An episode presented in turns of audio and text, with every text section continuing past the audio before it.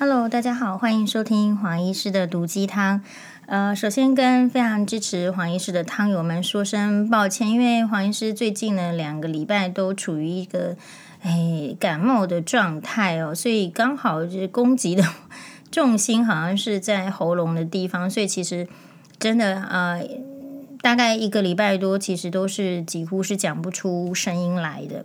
那嗯，我觉得我自己蛮常在农历七月前哈，嗯，我自己看了一下 FB 的记录，也是农历七月前哈，不是新妈生病之后妈生病，然后通常呢，大家每年都是这样类似的状况。然后我因为要照顾一个在在一个，其实通常接下来就是我自己的免疫力也会下降。那所以我觉得每一次的生病哦，我自己都会有一些新的启发。新的启发就是，呃，人的状态不会一直在高峰。事实上呢，我觉得大家都不要骗自己哈，就是说你超过三十岁或者超过四十岁，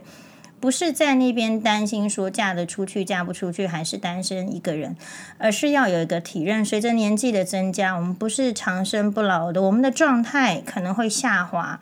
嗯，很多人称赞黄医师的声音，可是你看看这一次生病的话，就影响就是声音。所以有时候你可能对自己的外表感到自豪，可是其实老天爷也会让你有一天因为这个外表的衰退呢，而感到就是说窘迫啦，或者是心急啊等等。所以每一个人，呃，是不是都有在这个？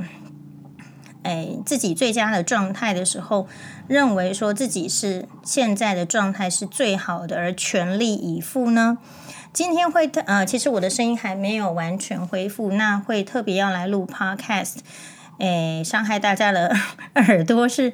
呃，我其实也蛮有仪式感的。今天是诶农历的七夕。好，祝大家七夕情人节快乐。那同时呢，花一点小小的时间，就是呃，除了分享，就是说，哎，我生病的时候，我的一个感想是，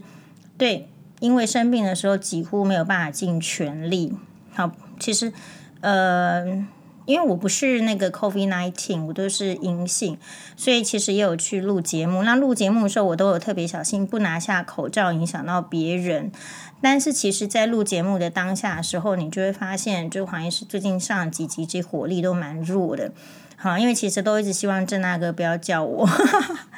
啊、呃，怕叫到我的时候，我我我突然就是有有时候一讲话严重咳嗽，就是说很难预期。但虽然说我们吃感冒药都压压得下去，所以大家有更想到说，诶，如果自己平常状况好的时候，呃，不咳嗽不感冒的时候，有好好的认真的发表自己的感想或者是主张吗？哦，我自己觉得是有的。好，所以我就会比较安然，就是说，诶，我我如果不能的时候，我可能觉得，诶，好歹以前也有努力过。然后我觉得也是很感谢，就是说，我觉得每一个医生哦。都一定要有这个生病的时候。其实大部分的医生我看是很少生病的，这也蛮特别。但是很少生病不代表他们没有消耗，诶自己的身体的一些部分哦。有些医生其实可能四十左左右，诶，他其实整个头发都白了，他的身体是体力是下降的，肚子是凸起来，没有去运动，也是有一大一个很大的医生族群是这样。那我觉得医生最好有时候要生病，是说你你真的要生病才能够体会到病人的苦啦。好，所以诶，每一次生病完之后，我们就是会更下定决心说啊，要对病人更好，要理解病人的这个苦痛。可是那个身体的苦，你你你你看那个教科书写的，或者是你听病人讲，其实我觉得那就是很很服的。而如果你自己曾经经历过身体的，不舒服，我相信你对病人的态度确实会不一样。然后还有就是说，老天爷都非常关照黄医师啊，因为其实每一个人生病的时候，情绪都一定会觉得呃自己比较低啊。可是因为我还不至于到不能上看门诊的程度哦，所以我还是有去看门诊。那看门诊的时候，我就会遇到这个病人哦，比如说，其实是。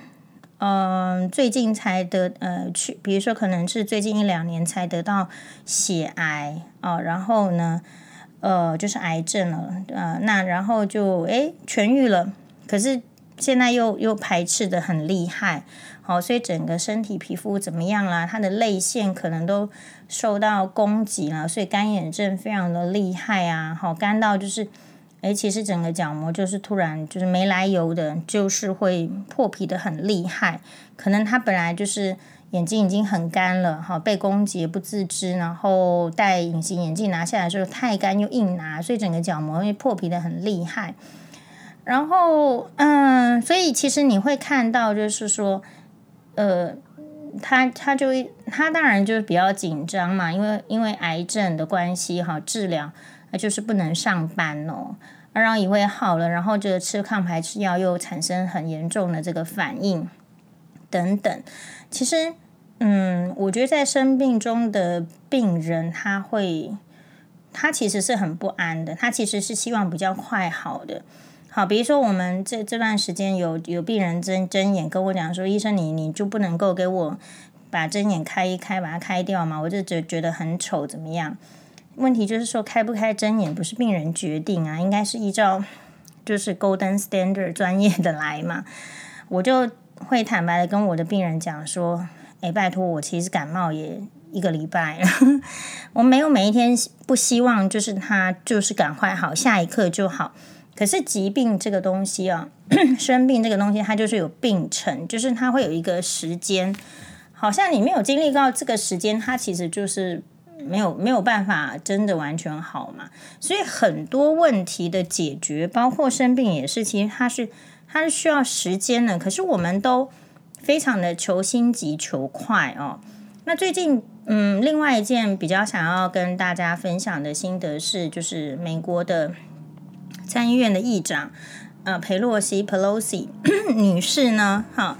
呃，议长她来这个台湾访问。那这件事情呢，我自己的话，虽然说我们也有网友，呃，我在泼这个别人的这个呃，对这个裴洛西访台的一些整理的时候，他说：“哎，我这希望他不要来啊，来了又引起。”呃，海峡两岸的这个种种的纷争啊，接下来中国不开心了，要制裁台湾了，等等等。那其实我们第一个很开心听到不同的声音。我觉得一个健全的社会就是要听到很多声音。好，那对于我来讲的话，我会比较注意的是，就是裴裴洛西不来，Pelosi 不来的话，拜托，我们是不是一天到晚就要看许兰芳的新闻？我们是不是一天到晚要看林志坚的新闻？我个人呢，对林志坚市长哦，就是未来的桃园市呃县县长是不是 的这个参选人，我觉得我对他没有偏见。好，但是这个论文门这个事情呢，就闹得很大。其实，嗯、我是不好讲，因为我讲的话都很难听，我也知道。可事实上，对我来讲，就是说，我觉得林志坚这个市长。他本来就不是读书的料，好，他其实年纪跟我差不多。那为什么我说他不是读书的料呢？是我看他的学业表现，他就他就大概不是呃这种读书的料。他可以两次大学联考都没有考到任何的大学，他显然就不是读书的料，或者是说他在那个时代他那个点他的状态，他就是没有要去认真读书的。所以有时候你去要求一个。哎，不是读书的料的人要提出多好的论文，我觉得这个就是 缘木求鱼，天方夜谭嘛。那只是说，我觉得台湾的人就是落入，就是，就是你你是不是觉得这个人他除了这个没有办法拿出好的论文之外，你没有看到他其他可能的点？那我觉得这个部分啊，其实给予我们很多值得参考的点是说。是，所以那如果我不能够拿出好的学历，我不能拿出一个什么，我如何向向民众证明说我仍然是在政治上是可以有一番作为的？我认为应该要看到这个部分。可惜就是媒体啊，不管是谁或者说什么，大家可能都很很很很执着在那个论文嘛。你只有来了一个裴洛西之后，你才会你才会你才会跳出来那个论文那个学历，那个是很基本的事情。那如果这个人没有基本的这个事情，他有没有其他的事情让你就是说可以看得到他的能力？哦，那这也是一个很考验，因为裴洛西他是活到八十二岁的，他所以说，人什么最重要？你要活得够久，你要活得够健康。你只要活得够久、够够健康，然后资质不要太差的话，理论上你可能会有一些作为嘛。所以你要追求的是什么？哈，那我觉得，所以裴洛西来是很好。哈，他来的话，就是一方面。当然也有一些网络的小道消息啊，什么 PTT 说什么，呃，台湾政府可能要花多少钱才会请这个裴洛西来，等等等这些，我自己个人觉得啦，其实跟人家在来往国际社会，你一直在讲说台湾独呃很孤独嘛，没有什么朋友，国际的外交处境就是这样。当你要去交朋友的时候，不管你是在国际还是人跟人之间。交朋友就是要花钱的，没有说不花钱，然后别人要很开心来跟你做朋友，哦，一定没有这样的道理。那可是我会觉得，呃，裴洛西来台湾这件事情的实质的 CP 值呢，还是比你去花什么广告钱，在那个《纽约时报》刊登一个很奇怪的广告，然后说什么台湾 can help，就是有利的多。好，就是说你可以把它想成，就是说我请一个。政治明星非常有魅力的政治明星，然后来台湾，这也是一种做法。然后我觉得让台湾的人开开眼界，你的视野。因为如果裴洛西不来，谁会突然去研究裴洛西呢？谁会去注意到，就是说一个女性，一个美国的女性，其实好端端的，他们全家都是男生，只有她是一个女生，然后家里有一些呃政治世家的背景，所以她虽然八十二岁，她可以读到不错的学历。她有那个条件，所以她嫁给了什么呢？嫁给了她这个大学时候认识的男朋友，然后是做生意的人，生意也相当的成功。那在老公生意成功，呃，小孩子她也都照养得很好，都上大学之后呢，她开始愿意接下来，就是说，哎，人家她本来支持的一个政治人物的接下来的政治路线。那其中有一句话，我觉得是感动的，也就是说，裴洛西她凭什么可以？你看到那个像长得像呃奥黛丽·赫本一样漂亮、穿着漂亮的衣服站在甘乃迪旁边呢？其实美国社会某种程度上，你要达到那个水准，它也是在美国的前面几趴的精英的家庭哈，或者是说你的财富要到某一个程度，你才有可能这样的发挥。可是我觉得最难得的是，即便有这样子好的条件的女性。她也不是说甘于，就是说，哎，在家里做贵太太就好了，每天去搞这个募款啊，什么，呃，穿金戴银，然后弄得很漂亮。她没有，她注意到她的这个从政的理由是，即便她自己过得很好，她觉得这个美国呢，仍然有五分之一的女性是长期的处在贫穷，需要帮助。所以，身为 有能力的女性呢，啊，当然就是。可以，如果可以多做一点什么事情，那他就要出来，就是要要发声，要替他们找寻一些机会。那这个这个这个主张呢，我觉得是最珍贵的。就像他提醒年轻的女性，就是说，呃，你你主要还是要在找寻你所所处在的那个角色的价值。因为我们的那个台湾的社会哦，你你撇开这个政治层面来讲，很需要裴洛西这样子的女性，成功的女性来示范说，成功的女性你应该要怎么样啊，兼顾家庭，然后也可以贡献给社会，而且是愿意给那一些比较没有机会的女性，然后帮他们找出一些生存的可能。其实裴洛西大可可以就是在家里面做做贵太太就好了，为什么要需要跑到天安门前去举什么布条抗议？其实就是为了要说出一个声音。好，那我觉得美国跟这个中国的话，我个人是比较倾向就是不比较相信中国不会武力犯台的，是因为我可能在前面的 podcast 讲过，哎，不需要武力犯台啊。他如果聪明的话，就是当然他们很聪明嘛。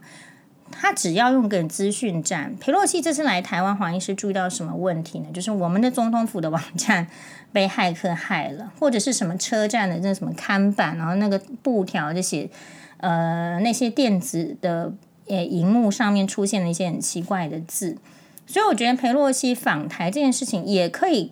我觉得提前暴露一些，就是你已经知道的危机，然后你我们有没有能力去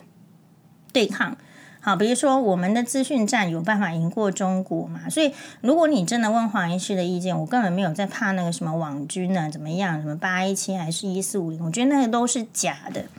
因为他只要搞搞你的资讯站，把你网络断 断电，让你全台大停电，你通通不会有网军，你通通不会有资讯，你通通对现在发生了什么事情不知道。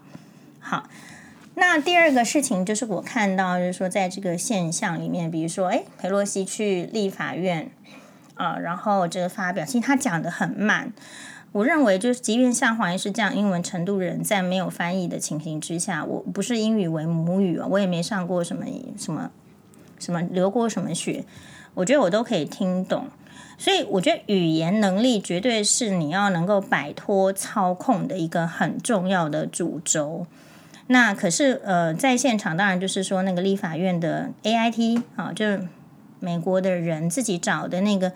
呃口译官，同步口译官呢，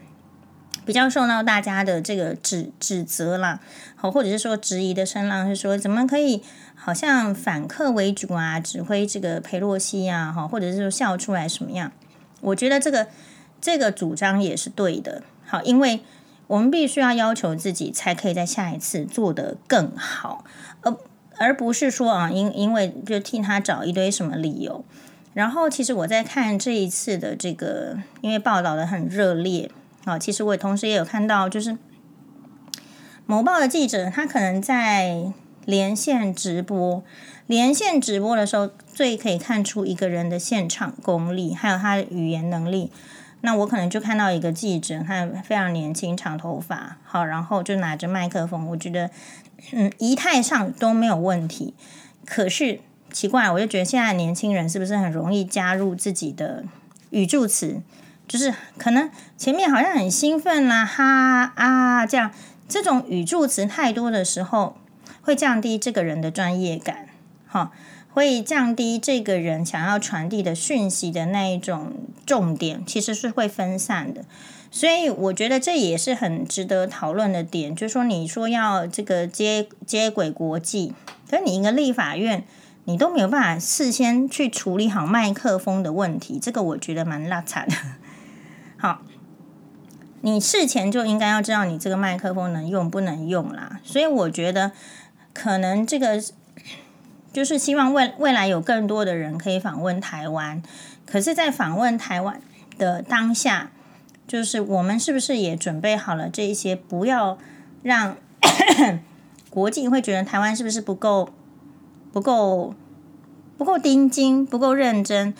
我看过，因为之前我在追那个安倍晋三，我看过太多安倍晋三跟国外的这些来访的什么 G seven、G20。的这个各国政要的，他们这个日本的现场画面什么，其实这些都可以研究。其实你可以做得更仔细、更好。好，如果台湾要走这些路线的话，都是我们可以注意的。最后再感觉到一点，就是说，我觉得台湾的女权呐、啊，其实是不知道到哪里去，就退一步的哈。不知道为什么裴洛西来之后给我这样强烈的感觉，是因为可能裴洛西的穿着打扮哦，就是虽然大家都很注意到她的套装，她的大溪地南洋珠珍珠项链，好，你会发现她的口罩跟她的内搭还有她的鞋子是同一个色系的，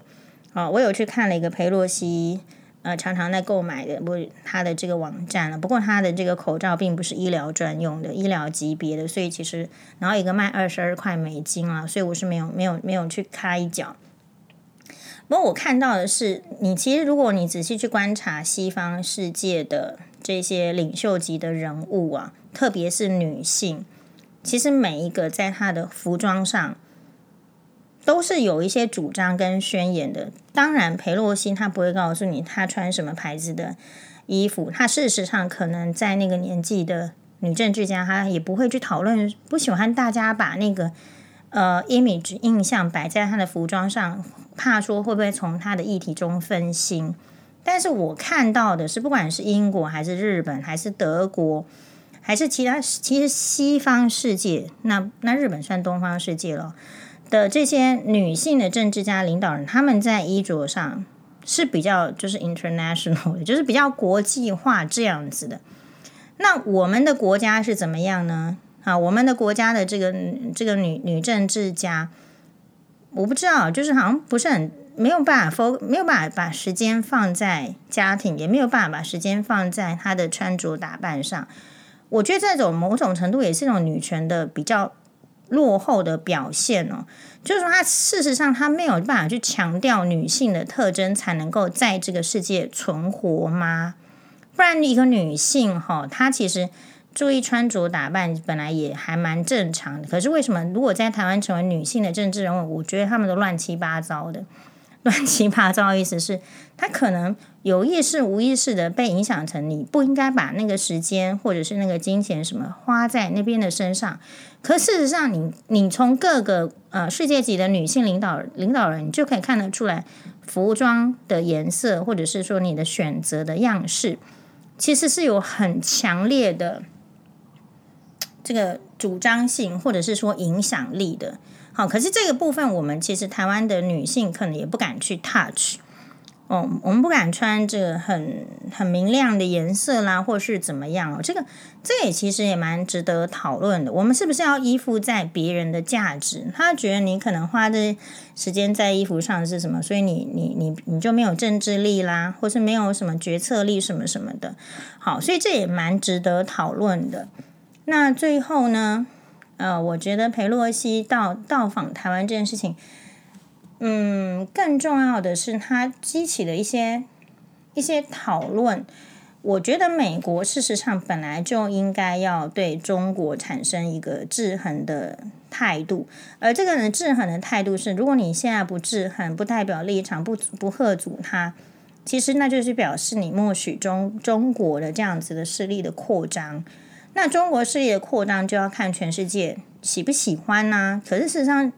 没有一个国家喜欢他们自己的利益被影响嘛，所以其实我觉得美国已经在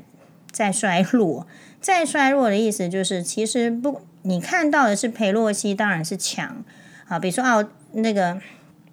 这个跟俄国在攻打这个乌克兰，他也敢去五月的今年五月的时候，他也敢去声援。然后天安门事之后呢，他也可以声援，好，然后你看到他这个访问亚太的时候，台湾他也敢来。那么，可是他敢是这样，他敢，可是这代，可是如果他敢的话，那就代表说，其实美国政府的其他的这种声音啊，或是在力量，好像在这个年代中是属于衰退的。那我觉得这衰退的原因，可能也要找出来。比如说经济如果不好的时候，到底要怎么大声？所以我自己觉得，就是台湾的前途啊，就是每个人都有这个力量，你会决定台湾未来的走向。那很多人会会想说，黄医生那个贴什么你？你什么炮弹什么？我说我活到这四十四十岁，好中年了，我们已经听四十年，就是说，哎，他炮弹会来。我也听了四十年，就是民进党说。这个台独对不对？可是没有一件事情是有发生的，我觉得这也很值得关注。就是说，没没有发生的事情，可是你都吃那一套，坏？为什么？好，谢谢大家的收听，马达呢。